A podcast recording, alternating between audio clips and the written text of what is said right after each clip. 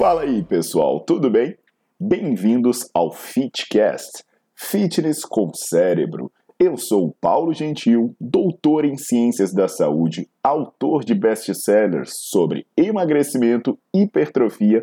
Eu sou professor e pesquisador. Este canal foi feito especialmente para quem gosta de cuidar do corpo, mas não descuida da inteligência.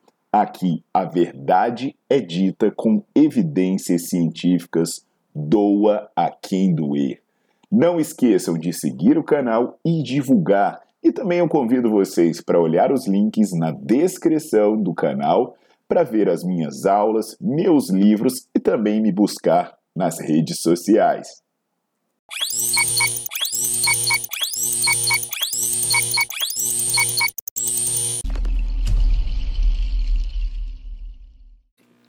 Olá pessoal, aqui é o Paulo Gentil e hoje eu estou de volta para falar de um assunto importantíssimo, que é o tal do chip da beleza. Então eu já convido vocês para se manter atualizado do que eu falo aqui, então já curte o vídeo e já bota para seguir o canal. Há muitas dúvidas sobre o tal do chip da beleza, né, que é a gestrinona. Então, para tentar elucidar a questão, eu fiz uma busca por artigos científicos, inclusive eu tenho um vídeo aqui ensinando como buscar e baixar artigos científicos, eu recomendo que vocês assistam. E aí nessa busca apareceram algumas dezenas de artigos de revisão sobre gestrinona. Só que a maioria deles era sobre endometriose e grande parte ainda questionava o custo-benefício do uso da gestrinona para tratar a endometriose devido aos efeitos colaterais. Em seres humanos apareceram mais de 100 estudos, mas nenhum deles relata o uso cosmético. Não há sequer um relato de que ela deva ser usada para perda de gordura ou para ganho de massa muscular.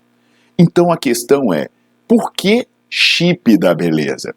Bem, após anos estudando fisiologia e pesquisando diretamente mulheres, eu tive um grupo de pesquisa. Eu fui um dos poucos pesquisadores do mundo que estudou exclusivamente mulher. Eu colocava 50, 100 mulheres para treinar ao mesmo tempo. Eu tive uma academia só para mulheres. Depois de tanto trabalhar e tanto estudar, eu percebi que a gente tem uma visão muito limitada do metabolismo feminino. Se você abrir um livro de fisiologia do exercício, você vai ver falando de vários hormônios. Fala-se um monte da testosterona, o hormônio responsável pelos caracteres masculinos, mas pouquíssimo se fala sobre o estrogênio ou sobre a progesterona. Aproveitando desse desconhecimento, dessa lacuna, várias pessoas oportunistas estão levando mulheres a acreditarem que os seus hormônios sejam maléficos. E indiscriminadamente, eles estão vendendo drogas que alteram o funcionamento do organismo feminino induzindo masculinização na maior parte dos casos. Mas mulheres entendam que os seus hormônios femininos não são coisas ruins. O estrogênio, por exemplo, ele tem efeitos benéficos tanto no seu metabolismo quanto na sua densidade mineral óssea. Tanto que a deficiência de estrogênio é associada à obesidade e associada à osteoporose.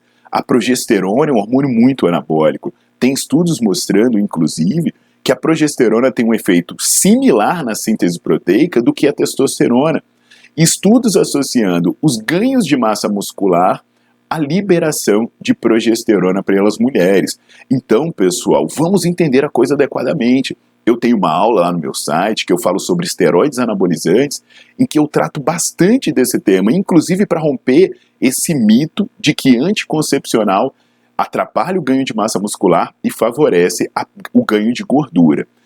Isso mesmo, então, mulheres, entendam que os seus hormônios, eles têm efeitos fisiológicos importantes tanto para a sua saúde quanto para a sua estética, por exemplo, as mulheres, devido à sua situação hormonal, têm menor probabilidade de desenvolver doenças cardiovasculares e até mesmo problemas metabólicos.